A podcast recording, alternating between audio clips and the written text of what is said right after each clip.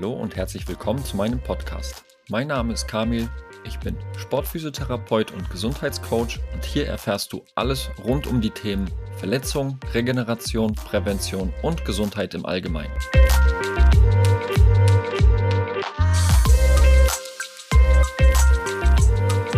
In der heutigen Folge möchte ich passend zum Klima draußen die Themen Abkühlen und Trinken so ein bisschen mehr in den Fokus nehmen, damit du für dich weißt, was du machen kannst, wenn du in dieser Hitze Sport machen musst und dich richtig abkühlen willst. Und wenn wir mit dem Trinken einsteigen, dann muss man sich die Frage stellen, was man dann genau wirklich trinken sollte und wie viel vor allen Dingen auch. Da streiten sich ja auch immer ganz viele, wenn man danach fragt. Die einen sagen, es ist nicht so viel notwendig zu trinken. Die anderen sagen, je mehr, desto besser. Aber sowohl das eine als auch das andere kann natürlich auch immer Konsequenzen nach sich ziehen. Und mit steigenden Temperaturen ist der Bedarf an Flüssigkeit natürlich deutlich erhöht, denn wir schwitzen ja auch einiges aus. Und mit dem Schweiß geht nicht nur Wasser verloren, sondern da gehen auch Elektrolyte, Mineralien, Salz und so weiter auch mit raus. Und wenn du noch zusätzlich Sport machst, dann schwitzt man ja umso mehr. Und es gibt ja viele Sportgetränke auf dem Markt, die diesen Verlust an Elektrolyten hilft auszugleichen.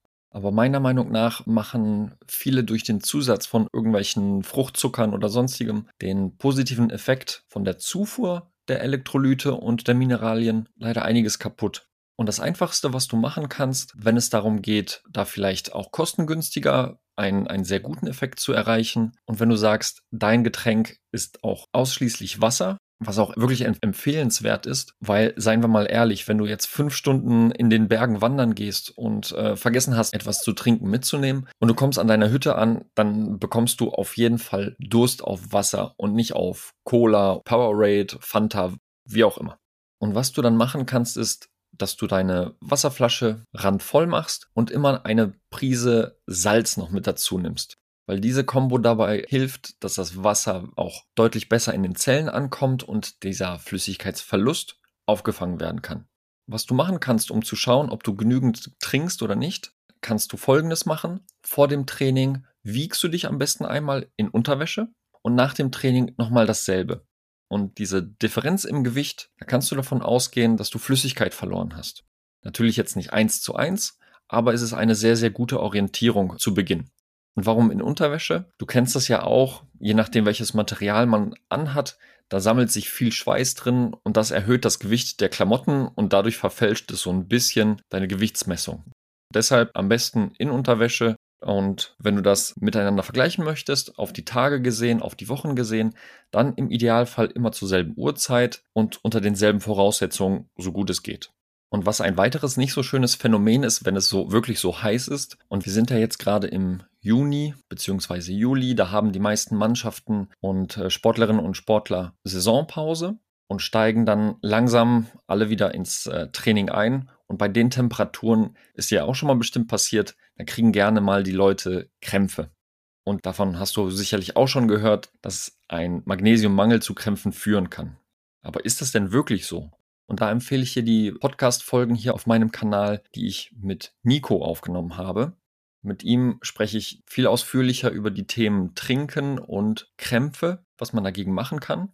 Aber hier möchte ich dir das auf jeden Fall nochmal auf den Schirm holen, damit du das jetzt auch direkt parat hast, wenn du in die Vorbereitung wieder startest. Und zwar ist das Thema bei Krämpfen während der Belastung eher nicht auf einen Magnesiummangel zum Beispiel zurückzuführen, sondern die Organe haben da ein bisschen was zu sagen. Denn Organe und die Durchblutung sind für den Wärmehaushalt verantwortlich. Und jetzt gehen wir mal von folgendem Szenario aus. Du spielst, nehmen wir einfach mal Fußball. Äh, du spielst Fußball, es ist Halbzeitpause und du bist in der Kabine und du pfeifst dir so einen Riegel und vielleicht noch eine halbe Banane rein, weil du hungrig bist oder sagst, mir fehlt so ein bisschen die Energie und versorgst dich damit. Die zweite Halbzeit beginnt und relativ schnell merkst du, dass die Waden zumachen, krampfen, was auch immer und du sagst, okay, die Belastung, die ist sehr hoch, die Temperatur ist sehr hoch, da passiert das mal sehr schnell.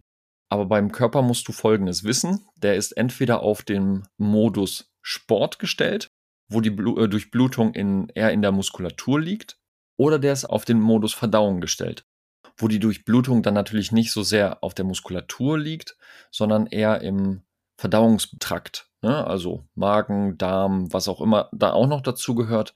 Und so ist es dann mit der Blutverteilung nicht optimal. Das heißt, wir haben Muskulatur, die ein bisschen weniger durchblutet ist, weil das Blut auch noch im Magen-Darm-Trakt benötigt wird. Und wie ich es vorhin erwähnt habe, ist die Durchblutung wichtig für die Kühlung. Habe ich das erwähnt? Wenn nicht, dann habe ich es jetzt erwähnt. Und so haben wir durch diese Blutverteilung jetzt eine unzureichende Kühlung auf mehreren Ebenen. Und da musst du jetzt auch gar nicht großartig was im, im Magen haben, weil du viel, äh, weil du etwas gegessen hast wie eine Banane. Das, das ist jetzt nicht äh, kampfentscheidend. Aber die Tatsache, dass die Durchblutung auf der einen Seite gebraucht wird, auf der anderen Seite weniger. Nehmen wir mal an, du hast wenig im Magen, aber dadurch äh, die Durchblutung eher die Muskulatur versorgt, dann steigt ja die Temperatur im Darm deutlich höher. Und der Körper hat eine gewisse Grenze. Und die Grenze, die liegt ungefähr bei 39 Grad plus minus, also eher plus. Aber wenn diese erreicht wird oder überschritten wird, dann bekommt das Gehirn das Signal, dass hier irgendwas zu heiß läuft. Und was das Gehirn macht, es stoppt die Muskulatur. Die Muskulatur hört auf zu arbeiten, also sich zusammenzuziehen, weil die aktive Muskulatur halt auch Wärme produziert. Und das sind dann die Krämpfe. Das heißt, Krämpfe während der Belastung sind weniger ein Problem von Mineralstoff oder Elektrolytmangel. Das ist dann eher der Fall, wenn die Krämpfe in Ruhe, vor allen Dingen im, nachts im Schlaf kommen. Da ist Magnesium zum Beispiel eine super Methode, sondern eher die Überhitzung der Organe und die Unfähigkeit, die Wärme loszuwerden. Das kann man üben, das kann man trainieren, da gibt es Methoden. Die nutze ich auch in meinem Coaching mit meinen Klientinnen und Klienten. Und was man gegen akuten Krampf tun kann, das weißt du auch. Da hilft denen eigentlich sehr, sehr gut.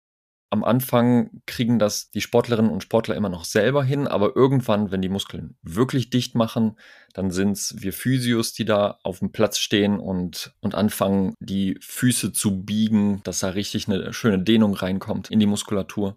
Aber was du persönlich auch noch machen kannst, um da vielleicht so ein bisschen präventiv was zu schaffen, Du kannst dich in der Halbzeitpause ein bisschen um die Kühlung kümmern. Und da rede ich jetzt nicht von irgendwelchen, das hatte ich nämlich auch schon gesehen aus Leverkusener Zeiten. Ich bin da kein großer Fan von irgendwelchen Eisabreibungen für die Waden zum Beispiel, weil der Körper das nicht so gut annimmt wie der folgende Tipp. Und zwar reicht es aus, Hände und Füße, vielleicht auch noch das Gesicht zu kühlen. Wir haben vor allen Dingen an den Händen und an den Füßen einen sehr guten und direkten Kontakt der Handfläche zur Durchblutung. Also die Hände, die sind sehr, sehr gut durchblutet und die Blutgefäße, die laufen sehr nah an der Oberfläche. Und die kannst du dann halt in normal kühlem Wasser abkühlen. Und das wird dann in den ganzen Körper abtransportiert. Also es wäre jetzt nicht sinnvoll, in der Pause unter die eiskalte Dusche zu gehen oder in die Eistonne zu springen, sondern wirklich über diese Flächen eine angenehme Kühle in den Körper zu bringen, die sich dann halt weiter im System verteilt. Wenn der Kälteschock zu groß ist, dann macht der Körper nämlich immer Folgendes.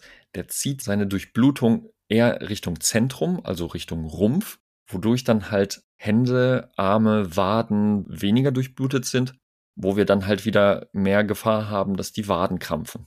Also kühl die Hände, kühl die Füße. Während des Spiels ist es vielleicht sogar sinnvoll, am Spielfeldrand Eimer Wasser zu haben. Da kannst du vielleicht, obwohl das hygienisch so eine Sache ist, wenn da jeder seinen Kopf reinsteckt, aber du kannst immer deine Hände kühlen. Da musst du natürlich darauf geachtet werden, dass das Wasser nicht in der Sonne steht, sonst ist der Kühleffekt, kannst es auch gleich sein lassen, aber die Hände einfach mal kurz reinhalten und das bringt schon einiges. Für die Füße jetzt nicht so, da wird es jetzt nicht helfen, wenn du mit dem Fußballschuh äh, in den Eimer Wasser reinsteigst. Aber das kannst du halt in der Halbzeit auch erledigen. Und auch hier ist es wieder eine eher individuelle Geschichte, wer mit was besser klarkommt. Natürlich hast du im Idealfall irgendwelche Elektrolyte-Mängel schon vorher festgestellt. Vielleicht ist es eine grundsätzliche Sache bei dir. Wenn es nicht Elektrolyte sind, dann Mineralien oder sonstiges. Das weiß man vielleicht im, wie ich gesagt habe, im Idealfall schon vorher. Aber diese kleinen Tricks zwischendurch, das ist halt von Sportart zu Sportart, von Sportler zu Sportler unterschiedlich. Und es bedarf hier wirklich einer individuellen Anpassung. Und da kann ich nochmal empfehlen, dir die zwei Podcasts mit Nico anzuhören, die ich aufgenommen habe. Und wenn du dich in diesem Thema wiedergefunden hast mit diesen ständigen Krämpfen oder ständigem Unwohlsein bei hohen Temperaturen, wenn du wissen möchtest, was kannst du dagegen machen, dann kannst du mir gerne schreiben. Egal ob über meine Homepage, über das Kontaktformular, was du auch in den Shownotes findest, oder über meine Instagram-Seite kamil-schiewitz. Da kannst du mir gerne von deiner Problematik erzählen, was du gerne dir wünschst, was besser laufen sollte in deiner Leistungsfähigkeit. Und dann können wir gucken, ob wir vielleicht nicht sogar zusammenkommen, um gemeinsam für dich einen Plan zu entwickeln, womit du nicht nur diese Wärme- und Trinkgeschichte selber steuern kannst, sondern grundsätzlich eine höhere Leistungsfähigkeit erreichst, mehr Energie hast, auch bei hohen Temperaturen 90 Minuten gehen kannst oder wie lange du auch Sport machen musst und dann nicht zwischendurch abbrechen musst, weil sich ein Krampf nicht löst oder weil du das Gefühl hast, dass dich jemand mit einer Dampfwalze überfahren hat und der Akku leer ist. Ich hoffe, du konntest aus dieser kurzen Podcast-Folge vieles für dich mit rausnehmen. Wenn du gerade noch im Urlaub sitzt und dir das anhörst, wünsche ich dir viel Erholung und einen guten Start in die Saison. Ich würde mich freuen, wenn du beim nächsten Mal wieder einschaltest. In diesem Sinne, nimm's sportlich. Ciao.